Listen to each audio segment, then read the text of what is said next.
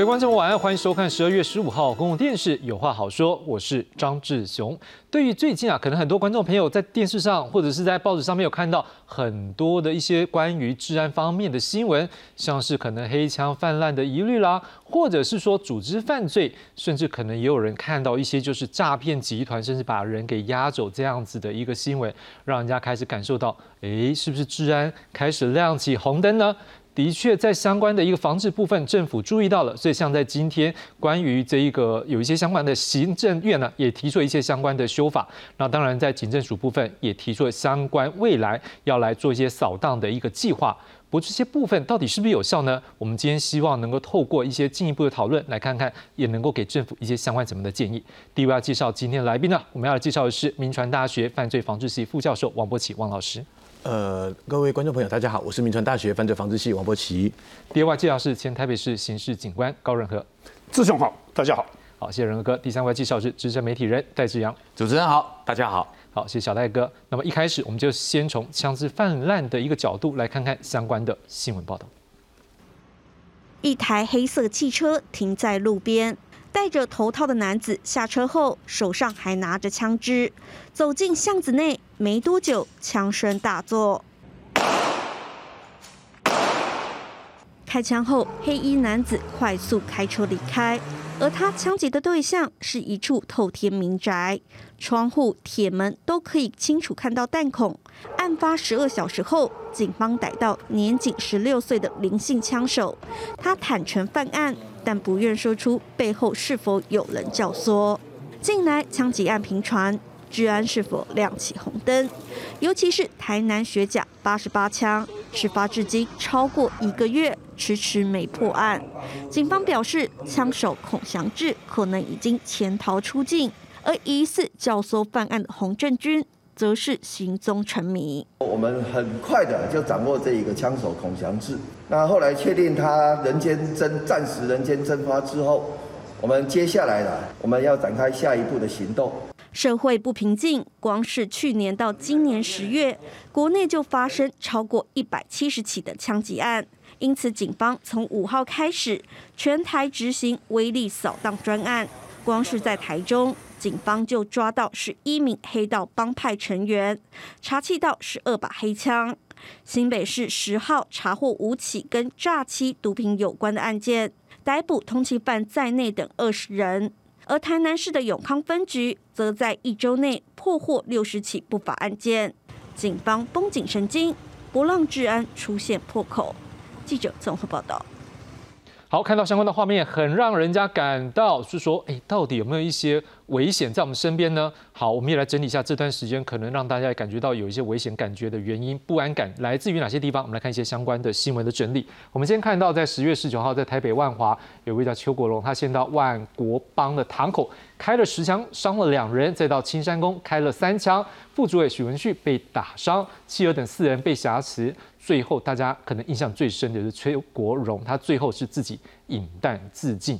好，十一月十号，台南学甲枪手孔祥志骑车到郭在清的明祥新公司开了五十八枪，再到议员候选人谢淑凡的竞选总部开了三十枪。现在警方得知背后集团有执行脱逃哦，从指挥执行脱逃三个层级，不过到目前为止人还没有抓到。至于十二月八号的台北松山，也有一名一名刘姓男子吃醋枪杀枪伤一名叶姓男子。警方在缉捕的时候遭到开枪拒捕，警方还击后逮捕他之后呢，呃，起出了三把手枪。另外，在十二月十二号，高雄林园一间民宅遭到枪击，还好没有造成伤亡。这警方逮捕了十六岁未成年哦，这林姓枪手等等五名嫌犯，起出突击步枪，这是在打仗吗？老师，突击步枪都出来了。对啊，首先我先讲一下这一个十六岁这一个少年的案件，我真的觉得这个案件其实蛮令我们担心的了。嗯，因为最大的问题是因为这一次这个，我先从这个案件开始讲起，就是因为你看他这个他说五个涉案人，总共有三个未成年，结果重点就是说另外两个也才十九岁，所以我才会说这样的一个到底是怎么样？我我们很担忧的一件事情，我想先讲，就是说这些孩子会不会是被成年所利用？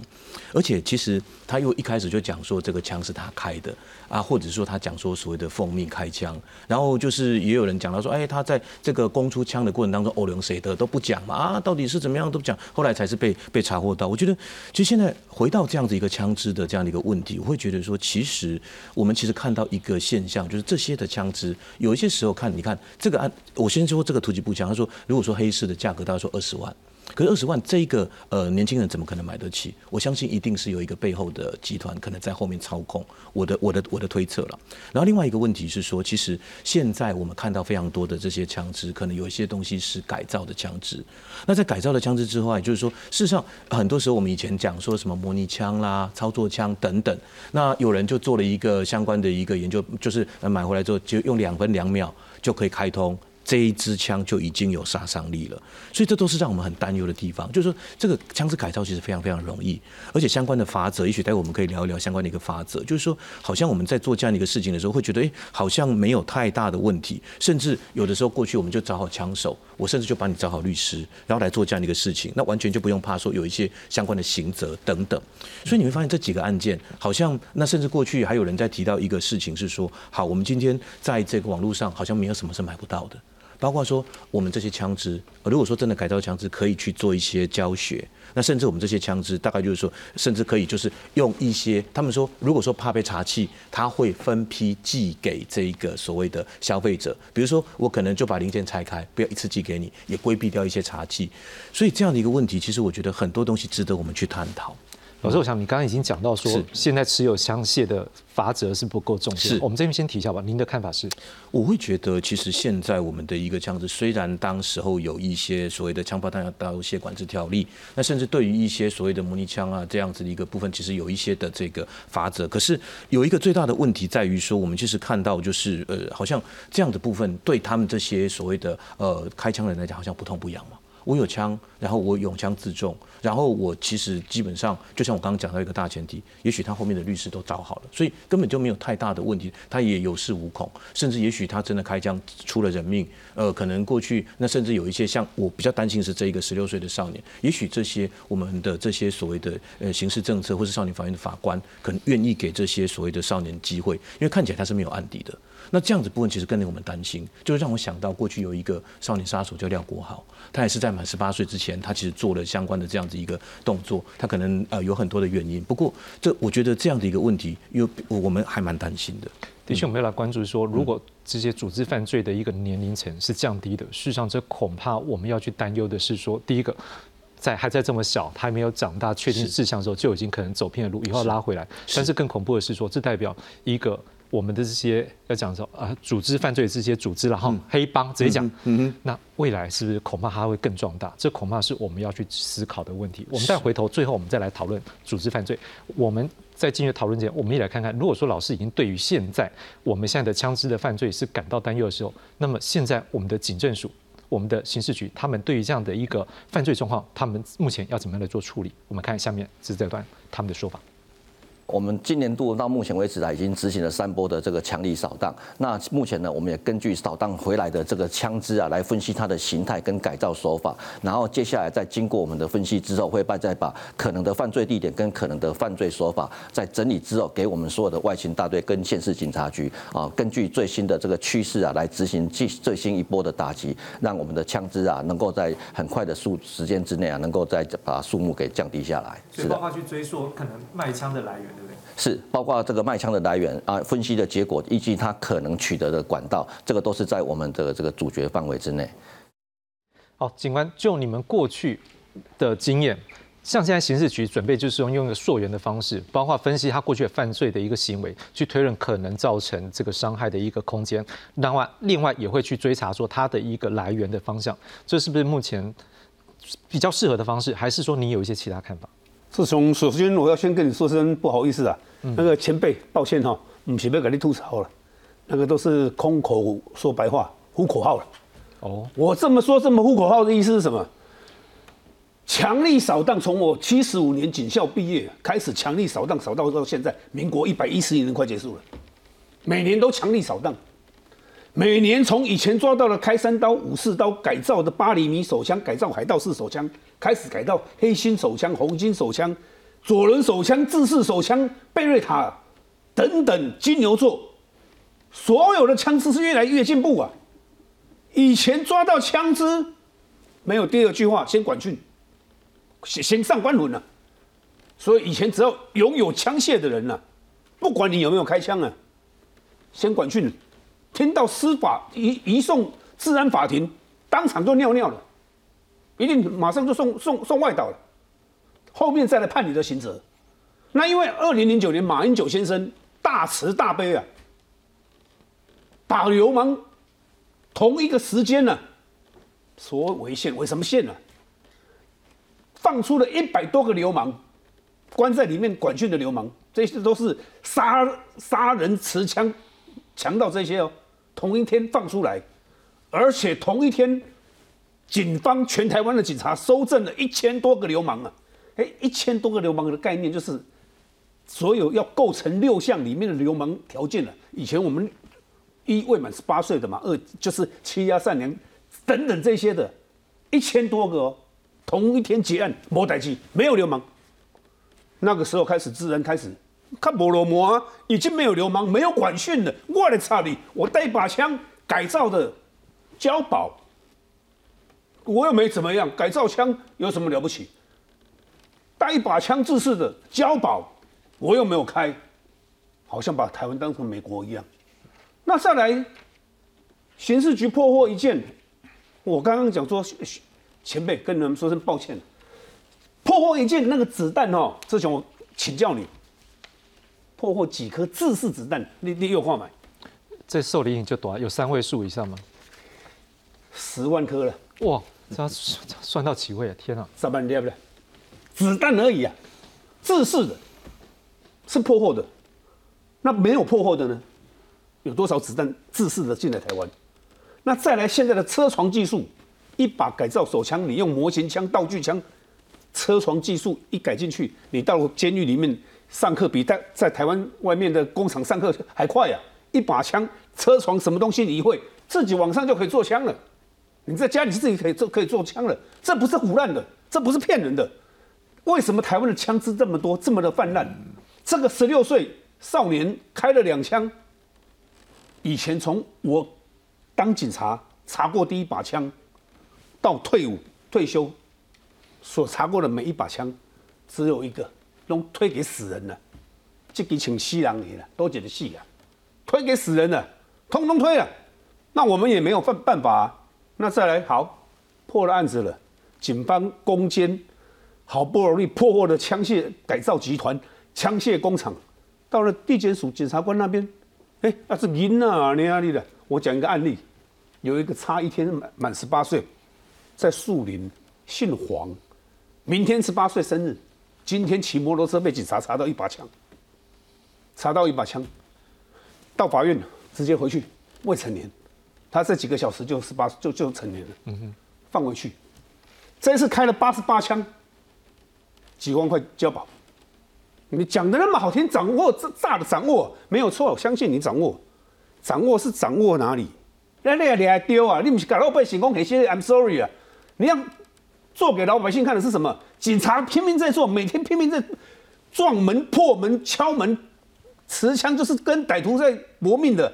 但是到了你法务部，到了你的的地检署检察官，你爽就羁押，不爽你就把他释回，不然就几几万块交保。到了法官法院那边，莫名其妙，还还把他退件。这种案例有时候我们莫名其妙还被叫去立正站好啊，我们还报告原因呢。不晓得到底是歹徒拿枪对的，还是国家给我们枪是对的，所以现在枪多到已经，我等在开玩笑一句话，多到好像到干妈点都不会丢了，有这么严重哦？你没有办法去想象得到这个枪支的泛滥，因为每一个生活圈的人，例如有人在玩股票，我们看不懂，我们永远不懂那股票那个圈圈；有的人会爬山登山的，我们永远不懂那个区块；有人在碰毒的，有人在碰枪的，这个区块永远我们不知道。可是这个区块很庞大，但是你说警方真的要查，查到了后面结果是怎么样？你查到了是要把它瓦解，还是要把它放放放回去？你瓦解是一个集团，十个人通通被你抓到的，你是十个人放九个关一个，还是十个都关，还是十个再把它通通放出去，十个又变二十个，一个再带十个变一百个？诈骗集团你是这样啊？嗯嗯嗯，我就觉得说是我们现在的一切的刑责太轻了，改造制式只有五年，太轻了。哦，已经连续两位来宾都讲说太轻了，小戴哥你怎么样看？是真的太轻了？我觉得台湾的枪支泛滥问题跟毒品泛滥问题，已经到了大概近年来最严重的一个状况啊。当然，枪支从以前到现在从来没有断过，而且我们从现在警方查获的枪支，或是说歹徒使用的作案枪支上面来看，那个东西都不会是台湾做的。那不会是台湾做的，哪里来的？不可能从地下生出来。绝对都是走私进来，我不管你是从菲律宾或其他管道或其他东南亚进来，但是毕竟都是走私进来，所以我觉得其实我应该很很明白的让让观众知道，台湾的警察，我觉得办案专业警察，我指专业警察而言，办案能力是世界一流，但是行政警察跟专业警察、刑警之间又有个极大的落差，而我们从第一线这样子看来，或者世界各地的治安看来，台湾民众有个特性。黑帮有个特性，最不怕警察，这真的是大概全世界难以难以难以见到一个状况。好，所以说今天我们在警察单业专业单位里面，它就已经不是一个很一致的一个作为。所以你口号再怎么讲，你再怎么样去扫黑，再怎么扫荡，其实我觉得再怎么样都是打到发生案件我们来破，发生案件这我们来破。但是你要怎么去刨根很难。好，那我们在讲到后端的。我们讲检警法，台湾有一个怪象，检警哎，检警法，然后三个不一体，也就是警察冲阿贝戏啊，就像高大哥讲的冲阿贝戏，然后检察官哦，呃嗯就轻轻放过，到了法官更不用讲，所以我们有很多很多的案件，我们现在讲说好啦，今天警政署发布一个治安报告，我今天这这一周之内少了三千个黑帮分子，结果呢两千九百九十个。从容被释放，或是无罪交无那不无无无偿交保回去，那那警方做什么？一点意义都没有。所以说台湾哦，我觉得应该要正视的是怎么样？这几年来必须要正视到我们的犯罪手法跟犯罪形态是跟过去不一样喽。以前台湾的黑帮分子就是违事嘛，哦卖毒嘛，大概就是做这几项工作。但是这几年来哦，为什么我觉得枪支会那么的盛行？然后，犯罪手法越来越越凶狠，绝对是跟什么有关？博弈，第一个博弈，第二个毒品，好，第三个还有我们的那个土地开发，好，还有网络犯罪，就是诈骗集团这一方面为主。因为以前哦，我跟你讲，你维是维一个月啊，维那收入考不好一两百万啊，哇，这觉得好多。现在啊，你去上博弈网站，你一弄一弄。啊，一个一个月的金流都是几十亿、上百亿。我们就讲一个简单的案例啊，去年刑事局破获一个那个诈骗机水房，它的一年金流是多少呢？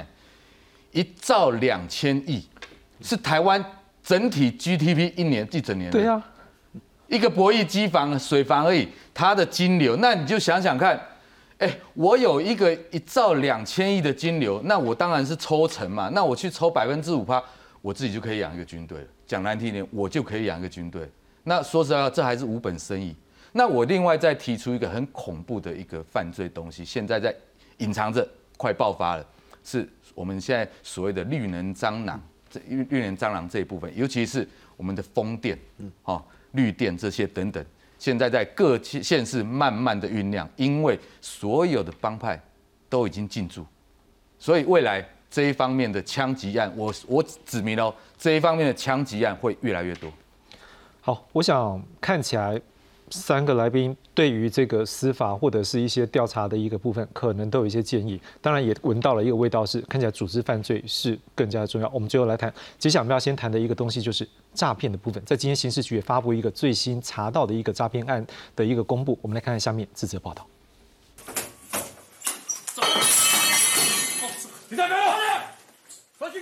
十一月初，远警全副武装冲进位于三重一处诈骗机房，攻坚搜索，共逮捕九名机房话务人员。这个诈骗集团是以听的 IG 假冒帅哥美女的方式搭讪被害人，或是在 FB 刊登真彩广告，进而诱骗被害人到假投资平台投资外汇或虚拟货币。检警初步清查，目前已经有二十多位被害人，诈骗金额将近一千万元。呃，刑事局为执行系统性扫黑、打诈断金流策略，查知四海帮成员在国内设立诈欺机房，以诈骗国人为主要不法收入来源。经报请新北地检署指挥侦办，并于十月九日、十二月八日查缉该帮会于新北市所设立之假投资诈欺机房及配合之广告引流机房，逮捕陈姓主嫌等十五人到案。专案小组十二月八号进一步攻坚搜索这个集团合作的广告引流机房，共逮捕六名主嫌，并查扣不法所得现金两百三十三万与赃物，还有犯罪用手机。检方也发现，诈骗集团也会透过广告引流的方式，在脸书上开设大量粉丝专业，像是防疫宅经济等广告，诱骗民众点击广告后对谈，再透过机房进行后续的诈骗犯罪行为。诈骗集团为了这个施诈的成功率上升，所以他们和所有的广告引流机房做了结合，散布一些真彩啦、防疫啦等各式各类的这个广告。那等到民众有兴趣之后，那接下来这些管理者便会把诈骗机房的机手的赖的连接传送给这个被害民众，被害人他就于是就正式又再进入这个机房和他进行攀谈。刑事局呼吁民众在使用社群软体时要多加留意，像是一些标榜小额投资获利或在家赚钱广告标语的网页，都有可能存在被诈骗的风险。记者赖燕谦、陈保罗台北报道。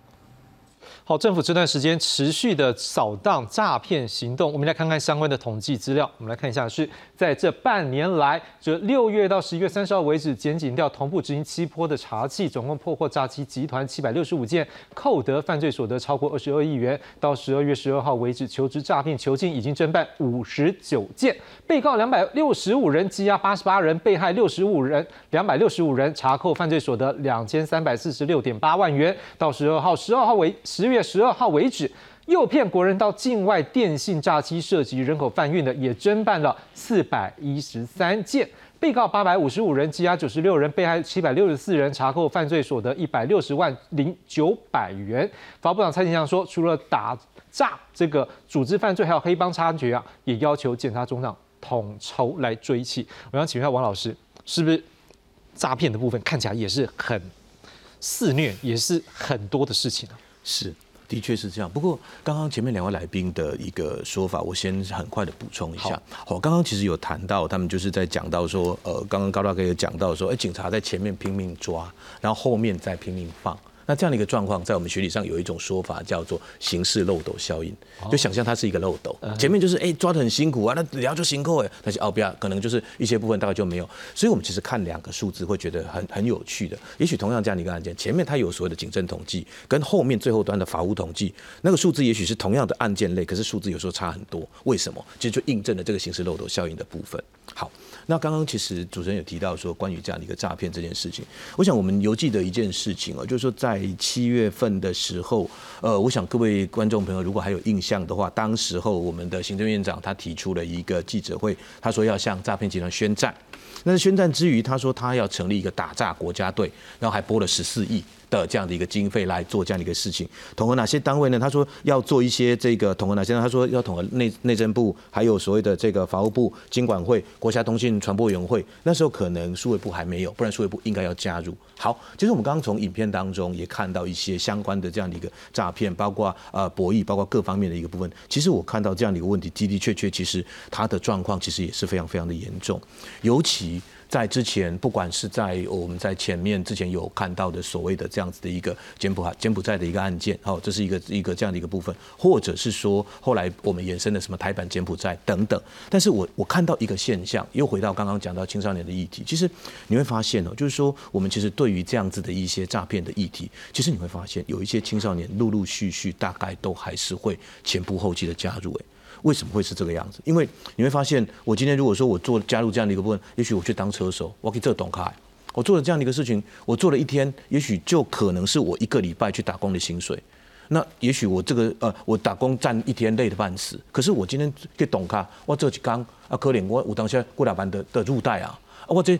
我我这几缸黑的卡几缸，我嘛贵一两千块而已，所以有时候会有这样的一个现象，就是说，好像包括你在超商在来打工或餐厅打工，远远比不上一次的这样子的一个呃赃款的一个分账。如果他没有被抓到的话，所以很多时候就变成说，其实让这样的一个诈骗集团，其实说真的，他慢慢其实把这样的一个刑度大概趋了重之外，还是会有一些人趋趋之若鹜，因为这是有很大的、很庞大的这个这个利益在这边。所以说，而且我刚刚其实有提到，呃，刚刚高大哥有提到，其实很很多时候我们在法院都会愿意给一些年轻的孩子机会。那其实很多时候，也许就变成是他们教育他们来做这样。你看哦，反正你年轻也不会怎么样，你去做这个事情别安装了。立功，你俩你俩这下去别安装了，你俩这黑的别安装了。啊，这你解压的黑的啊，反正有什么事情，大概你是年轻人不会怎么样。啊，就是因为一直这样被洗脑之后，可能他到最后就是一直前仆后继进去。所以其实我很担心的事情就是说，这些诈骗的状况就是事实上越来越年轻化，而且他的一些手法，其实诈骗起来有一直进化。所以我们也看到非常多的案例，他。从一开始本来是只是车手，哎，怎么才半年不到的时间，马上就变成这个这个一个一个集团的首脑？他可能前面的人也许都被抓了，他就就顺利的上位了。所以一个一个一个这样上去，所以他这样的一个新陈代谢不断的进化的结果，而且层出不穷。你会发现现在因为之前因为疫情，所以很多时候为了什么防疫或者什么，他说哎，或者是有一些什么补助等等，这大概都是可以变成是他们的一个议题。所以我我看到他们一直不断的在进化，而且其实前仆后继有人一直加入，我会觉得这一点是。我们很担心的事情。嗯，好，之前我们也看到这诈骗的部分，最后有一种状况是说，我去求职，就最后变成是人被掳掳走了。好，事实上这部分呢，像现在刑事局他们也有做相关的专访，我们来看他目前的一个相关做法。我们只要查找到人头账户开户人的部分，我们就会清查他的资金流向。那如果发现他失联的话，会赶快列为高风险对象来做我们查找的名单。第二项呢，我们发现在网络上有很多的贴文，不管是高薪求职，不管是高薪轻松赚，或者是高价收购你的人头账户，我们发现这样的网络贴文的时候，我们跟高检署合作，立刻启动网络下架机制，也要严查就办贴文者的责任。我们在预防措施要做的就是，呃，有关清查社区大楼等治安顾虑的出租场所，我们要加强这查缉，因为我们发现很多的线索、很多的案件都是从这些蛛丝马迹所营救到的民众。那第三个最大的部分就是我们的侦查面向了，侦查对于我们警察绝对责无旁贷。一旦警察机关受理到被通报警示账户的失踪人口案件，我们比照重大刑案加强查办。第二个呢，我们如果查获诈欺集团、犯罪集团或者是黑道帮。派的部分，只要发现有暴力拘禁、施行拘禁的话，一旦都以人口质押重罪来就办。好，高警官，就是说像诈骗这种案件啊，如果说是有啊，提供底下的暴力颗粒那我喜欢，camera hit 丢。但是如果像这种是网络上面或者是一些诈骗的话，因为它好像是不是就你们在办案讲是最不好查的，是不是？当然了，志雄，我再跟你报告一次，我又想吐槽一下了，很很很不好意思。这个真的是制式化的演讲了，说给老百姓听的制式化的说辞。你今天对什么叫做各大楼的各所有的各风高风险的一些住宅去查，我很简单来讲几个就好了。今天如果是 KTV、酒店、风化场所八大行业所有的这些特种行业，警察浩浩荡荡的排队在门口排队进去之后，客人一个一个人收。证件，这个叫扩大临检。真正我开店，你开店开在这里，你会在这边做坏事吗？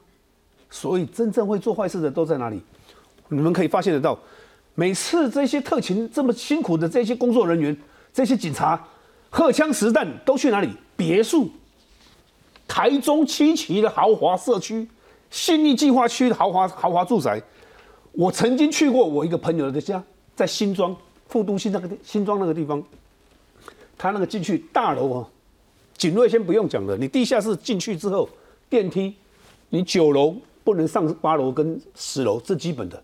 你到了九楼之后，你到了他的门口，你还不准进去，你有卡还不能进去，你要跟楼下讲，对他的号码才能进去。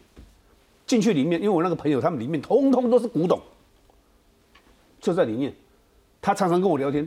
那隔壁啊，凊彩揪了，找几个来打麻将，找几个传播妹来喝喝喝喝酒，找几个什么政要来这边聊聊天，你警察进得去？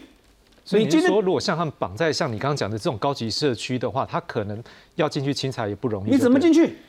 保全就把你挡下来了。哦，所以那真的要办这样案子不容易。不可能让你进得去嘛，不可能嘛。所以你汽车旅馆你可以嘛，公共得得住入场所嘛。那你一些小别小别墅，那个一二三老店拖手啊偏姐漂亮，刚搬点样呢，那个你可以进去嘛。你真正的豪宅，你说每栋都要清查，你可以给郭郭郭台铭到哎。那我跟你反弹，你根本就没办法做到啊！这个都是呼口号啊。那你真的要抓这些人，我跟你讲，抓到的也不是一一就那这个这这个集团了，真正遥控的幕后者，中间你不出现那好情的啦。真的，所有被你抓到的都是线上台面上的啦，浮到后面的也是第二层、第三层而已。真正的主谋者也许都在国外。原因是因为这种诈骗都是透过网络上，所以就一层一层，他不用直接的去接触，所以是不是这是你刚刚所讲的意思？对，很不容易抓。我讲一个最简单的例子，好，我个人被盗用最少有八十张，五六七八十张以上。你被盗用是什么样盗用？盗用我的照片。啊，我今日想要这摆看，这这，哎，偷户压名。无啦，就引导的嘿。你个用盗用盗用我的照片，改名字，改地籍，改改改改你的资料，完全不同的人的资料，完全不同。然后嘞，因为我原本有一个 FB 的一个账号，莫名其妙被封锁，封锁是因为我是诈骗的。曾经里面有一个泰国的华裔啊，大陆中国的中国的一个女子啊，是那个传到我那个 FB 里面说你是高先生还是某某邢先生呢？邢那个一个耳耳朵的那个邢，没关系，反正是另外一个身份。对，好，我说这是我本人，怎么了吗？他说你可以视讯给我看一个一段影片吗？我说没有办法，什么事吗？他说我只想看你的视讯。我说你直接打 YouTube 就可以看得到我。他不相信。后来他跟我讲，他被骗了四千多万泰铢，被这个骗了四千多万的泰铢啊！他扬称说他是医生啊，然后再跟他谈网络上恋爱啊，然后就用生技科技方式投资啊。就这个照片就可以骗四千多万。以前都听到是什么美国将军或者是什么很重要的什么行动任务的指挥官，对不对？现在换我们的警官。台湾很多公众人物都会盗用。那现在被骗钱的这些人，其实我补充最快的时间来补充，被骗钱的人几乎都是中国大陆的人。那被骗钱洗钱洗到最多的地方就是在台湾。那因为台湾必须要把这些钱领出来，就需要人头账户。你今天来应征，我就先给你一万块，给你一万块的是要要做什么？先把你松懈，松懈之后到银行先开个账户，我钱才可以汇到你账户。我就在旁边，你在银行直接开户，开户，你开完了户，户口交资料交给我，我带你去公司。一到公司之后，扣把你扣开，就是资料就拿去开始做他的洗钱的东西了。等到警察你刚刚说的发现疑似。疑似的时候模糊了，几秒的模糊了，你提款不用到疑似啊。这个变成是一个管制账号的时候，你这个人我跟你讲，凶多吉少。一把你灭口，他不会把你放出去了。二就算把你放出去，你敢给也骗人唔敢供了，你自己也是共犯了。三如果再跟你讲说，你现在没关系，你跟我去办护照，我帮你出国，让你把这个钱赚回来。也许出去就是签一个资料。新闻媒体报道有，我可以公开在这边讲，他都是用英文里面写的，你知道签名就好了，把你卖器官了，全拆啊，或者是看你的健康报告，你健康报告是好的，比较贵，没有健康报告的器官比较便宜啊，这是真实的，不是危言耸听的。那你所以现在不管刑事警察局、警政署，所有我们基层警察，拢加辛苦的呀。为什么这些诈骗你今天抓到，明天都出来放鞭炮，明天都开香槟？啊，你这些真的是在那边读死书、六法全书背到背到后面，你就是可有漏洞可以钻。我觉得这个对台湾的这些哈中下阶层的被骗的这些人太太过分了。因为开炸熊站，我当警察没做的时候的时候啊，龙山是很多游民用买的买户买身身份证，一张三万块，我得天过来提来办。哦，我开电动玩具啊，我进进赌场啊，抓到你就是进去关七个月，赌博罪七个月，人头进游民进去关。后来变改改双双双卡含健保卡五万一套五万，那后来开证件的时候你要本人去，他一直在进化一直在进化，而我们警方我们的执执法人员永远就是停留在他们官司的讲讲法，因为的是怎么样，因为怎么样，就是照法条在讲话，跟不上时代了。以前讲说哦，道高一尺，魔高魔高一尺，道高一丈啊，现在是道高一尺，魔高十丈啊。小大哥怎么样看？如果真的这么不容易办的话，上警员也是很辛苦，但是对于一些受害的民众，恐怕也是一个不好的消息。其实台湾现在所有的犯罪啊，都走向已经的扩集团化，而且是高科技化。刚刚大哥讲到一个重点，我们觉得我也是觉得目前应该是要未来要扩增能量，也就是说我们不要再去做那种所谓的土法炼钢的方式，什么轻柔啊，然后正面打击怎么样？因为其实你看我们我刚刚讲到几个重点，博弈嘛，然后网网络诈欺嘛等等，其实都是科技犯罪。那台湾虽然有专责，不管是刑事局、中央啊，到地方的各县市刑大都有专责的所谓科侦队，但是问题是它的能量足不足，它的技术专业。够不够？因为现在所有的诈骗集团、所有博弈集团，他们请来的工程师，那个都是真的是高手啊！我之前采访过一个工程，一个专门帮博弈集团设计软体的一个工程师，他的年薪是将近一亿，他的年薪是一亿。那好，他他有这个身价，他就能够帮人家价创造多少价值？所以说，台湾其实所有的诈骗集团首脑。博弈集团首脑，你看从以前到现在那么多年来，没有一个人真正落网过，没有一个落落网的都是最基层的车手，然后这些所谓的版主做球板的版主，那后面的这些人是台湾现金拥有量最大的人。我们常常在兄黑道兄弟里面，或者是说甚至在警界，他们都知道，哎，我们常常会讲说啊，这某某企业家哦，这高高兴企业家是什么？台积电。呃，不是是什么半导体高科技公司，然后他拥有身价百亿，拜托诶，我做不掉哦，我做能力，我买身价百亿，对，所以说他们拥有的现金量太大，所以我们必须要从源头断掉。你包括现在像像银行，我们刚才漏掉一点，现在不是说只有青少年说啊，这因为打工很好赚呐，然后一天可以赚多少钱，然后去去去做这个做车手或怎么样，很多大学生或是我们讲的失业的民众。他就是专门开账户去卖账户，这个银行开完那卖的，然后再开一个银行卖的。但是你看，我们做信用卡都有所谓的联征机制，但是好像并没有说我今天在这个账账银行开了账户之后发现有问题，那我未来到另外一个银行开账户是就被禁止的。那所以说大家是不断的一直开账户啊，不断的卖，那很多人就以此为生啊，尤其是这种大很多大学生以此为生，所以我们要从这个源头去把它断掉。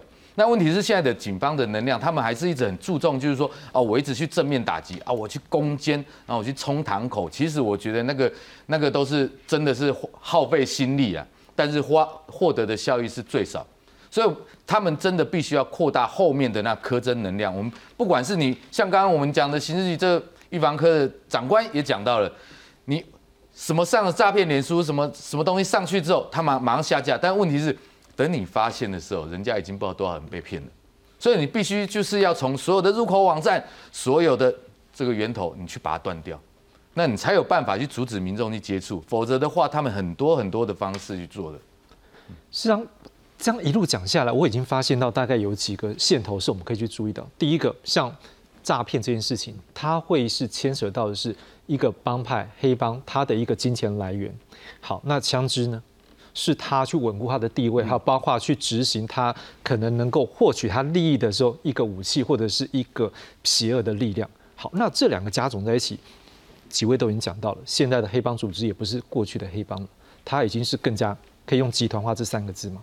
所以现在如果是这样的状况下，恐怕黑帮的组织犯罪会是政府必须要去思考焦点，因为可能已经是国际化了。我们现在看看刑事局对于目前这样的一个趋势，他们实际上已经注意到了，他们要怎么样来做处理？我们来看看他们的说法。全面扫荡部分啊，针对他帮派各类的他们的一个犯罪行为，他的生态包括枪毒炸，以及还有破坏国土、营建工程等等这些啊，都是我们必须要。查缉到案，把它消灭掉。人的部分，嫌犯。第二个，呃，他的处所，还有包括他一个利益的部分啊，把它阻断，啊，确实让他们没办法生存。我们也开发一套有关组织犯罪啊，它的一个，呃，资料库的一个建立，就是所谓的大数据，希望从里面找出能够侦办这些组织帮派的一个利器，呃，有效的达到我们打击到呃这些的不法帮派，不分地方中央都成立扫黑专责队。那在扫黑专责队之下，我们首要的就是拍手，收接获到相关的资讯报案以后啊，希望能够做清查。好，老师，我们已经看到，像警政署对这件事情，他们现在说的虽然是看起来，你看是有一个有条理，但事实上这个条理背后可以感受到的是说，他们并没有大意，因为他们也闻到这个味道是很大事，因为对警察来讲。讲句实在，这些犯罪行为不是警察去做的，但对警察来讲，是要维持这个社会治安的时候，可能最大的问题是说，当他某个程度临界点失控的时候，他会很难去平静这一个治安的状况。你怎么看？说现在是不是快要接近那个临界临界点了？如果爆的话，恐怕是很难处理。其实我我刚刚其实刚刚这个我们刚刚两位来宾有提到一样的问题，我想先讲一下这个组织犯罪的问题，什么问题？因为。我会发现，其实我们从源头的定义开始看，包括刚刚其实我们刑事局长官在讲一些组织犯罪的定义，可能我们现在对于所谓的组织犯罪定义，还是以过去传统的帮派这样的一个思维来去做这样子的一个呃做这样的一个处理。是，但是没有想到的一件事情是，他现在刚刚我们也都一致的认同，他一直不断在进化当中，而且因为这两年多的疫情，他其实一直不断的在在进化，而且很多时候他会用所谓的合法掩饰非法。那事实上，他的一个适用范围。如果说我们用原来传统的这个组织犯罪，呃呃传统的帮派的思维来去处理组织犯罪这个事情，可能太过于狭隘，而且很多东西其实那个打击面其实是不够的。所以，我我发现其实现在，那尤其刚刚我们这个小赖哥有提到，就是说一些新兴的犯罪类型，那我们是不是呃以过去我们办传统的这个刑案的思维，那如果说去应应这些新兴新兴的犯罪类型，那可能会有一个很大的问题，就变成说很多时候我们好像就是我们有点像是。我们讲说，就是用骑脚踏车在追火车的概念，好像都跟不上这样子的一个所谓的诈骗集团也好，或组织犯罪他们在进化的一个脚步。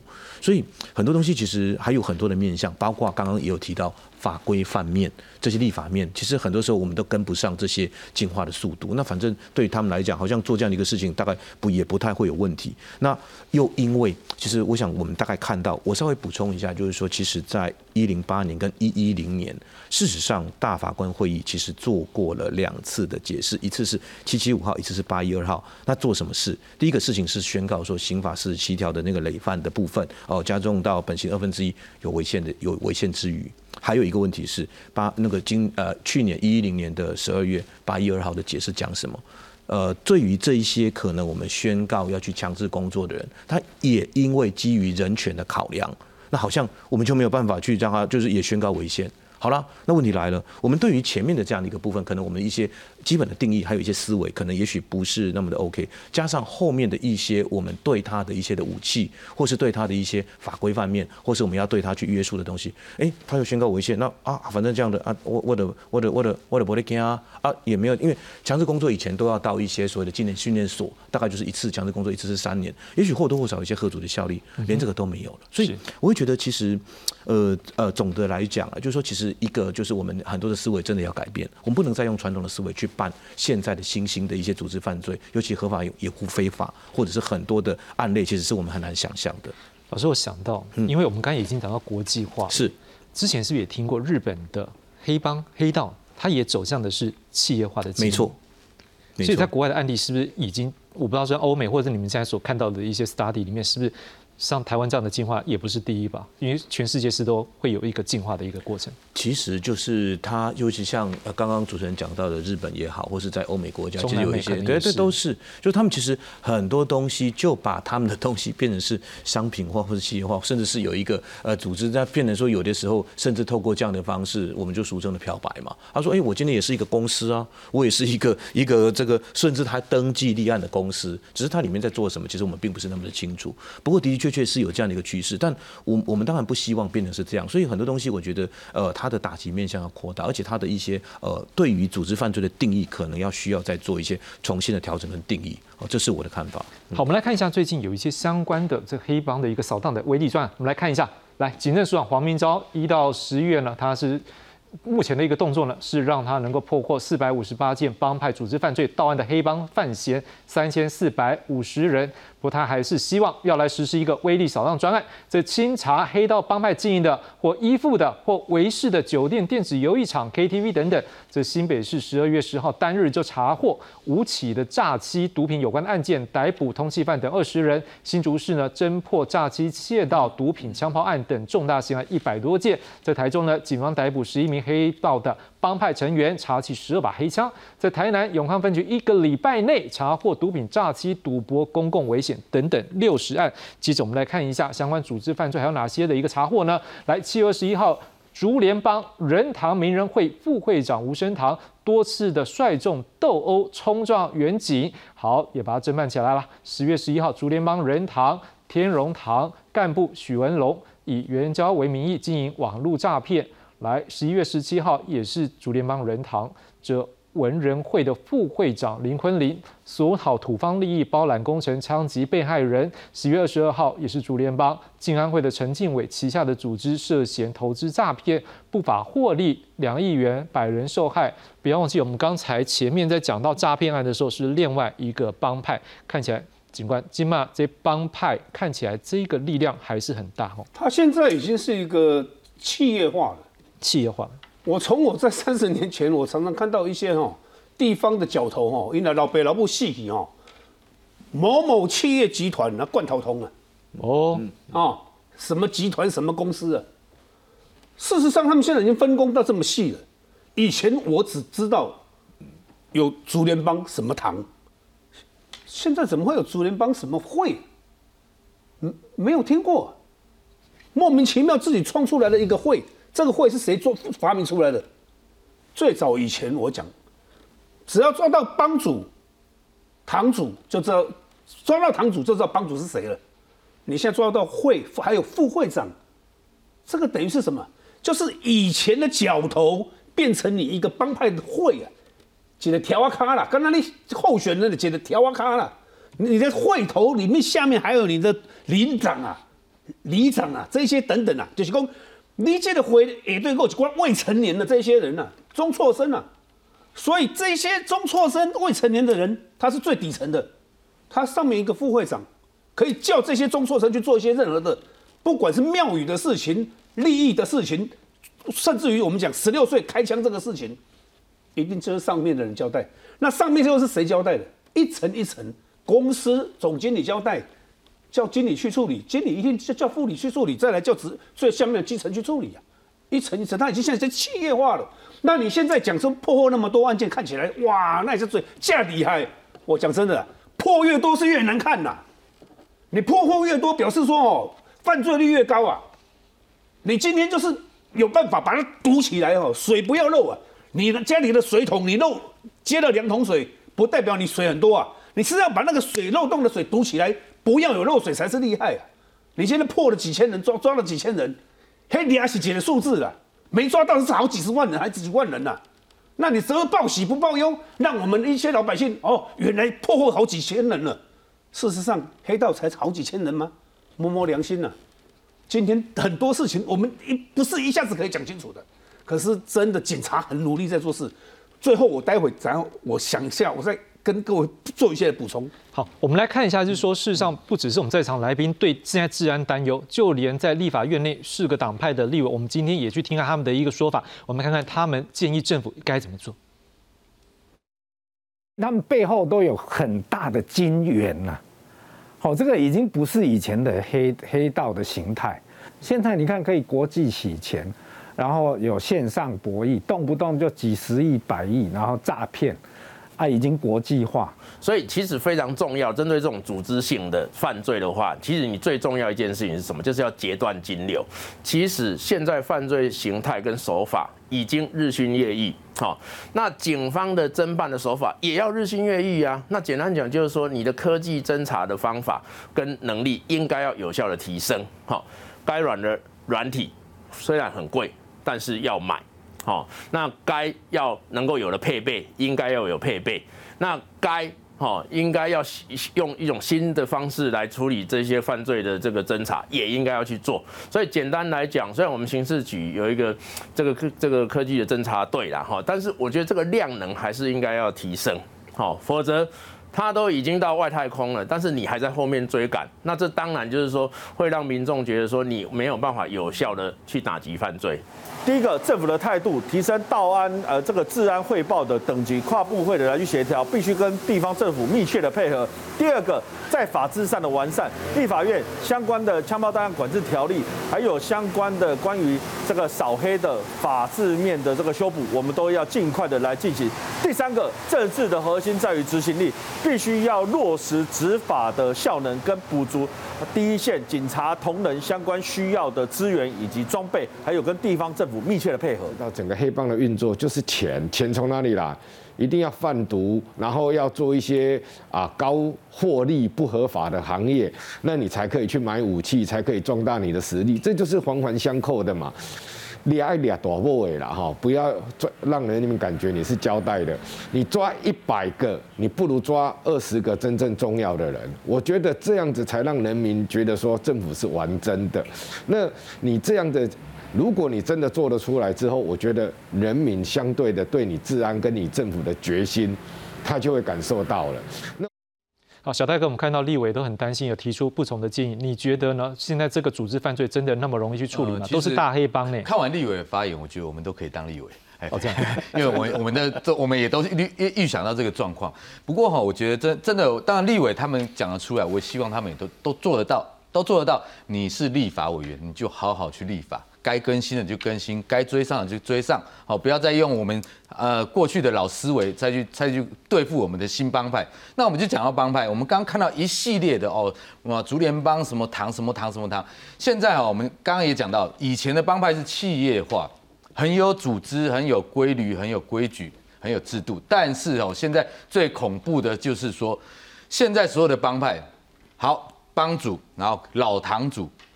然后就是维持他们的这个精神领袖，但是问题是底下的分会、分会的分会、分会的再分会，我跟你讲，上面的人都不认识。以我们刚刚在荧幕上看到那几个大哥，哈，我们都觉得他很大，但是他都是才几岁，每个都是二十岁出头，每个都是二十几岁，连听都没听。然后他们的堂主搞不好都没听过他，我我可以保证。但但为什么他们可以在各地横行，拥有那么强大火力，拥有那么大的那个人力？因为他们就是敢。所以现在哦，上面的人也不敢管下面，因为为什么？你管下面，你下一步就被开枪。对哦，对，所以大哥只只能够说，哎，嗯，我是多爱。电影演的是真的就对而已。对，那这些小弟呢？我们刚刚也有委员讲到，我们要么就抓大的，确实啊，我赞成啊。但这些大的不是老以前传统的老的大的哦，是要现在活动力最强的那几个那几个大的才有用啊，才有用。但是问题就是说。现在现在小孩子的的那个想法都已经被他们洗脑了，也就是说，今天大大的进去，底下人马上就要出头，所以就造成了一不断更新的一个状态。好，我们来看一下，我们都给了一些建议了。我们来看看现在政府准备怎么样做。我们先来看一下刑事局的部分。刑事局目前呢，他们的一警政署的部分呢，他们现在是扫黑呢设目标。第一个，从中央到地方呢，成立扫黑大队。好，最基层的就是派出所。那短期目标呢，溯源追查帮派所涉及的重大刑案的脉络。中期呢，希望能够侦查案件的收证管制，强化侦查有犯罪事实的案件。长期的部分呢，针对活跃以及重大帮派的首恶呢，希望能够像刚才这个委员讲的，多不一个利亚克。好，那接下来呢？在行政院呢，今天也有动作了。他们在行政院会呢，是来通过了一个这个帮派的一个条例部分。我们来看一下这部分。好，来，这就是组织犯罪防治条例的部分呢。好，我们来看到了，若意图使他人出中华民国领域外实行犯罪，好，那这部分呢会。尤其又是招募他人加入犯罪组织，处一到七年徒刑的，并科两千万元以下罚金。尤其是招募对象是未满十八岁的，会加重其刑到二分之一。好，那最后面我们也看到是说，啊，第倒数第二点，参加招募资助的组织所有的财产呢，应该发还给被害人之外，也应该给予没收。另外，我们看到的一个部分就是关于说这个选举排黑条款，也不希望黑帮跟这个候选人变得有一些挂钩，变成是黑白混在一起，这对民众是不好的事情。老师怎么看这些方法是不是有效呢？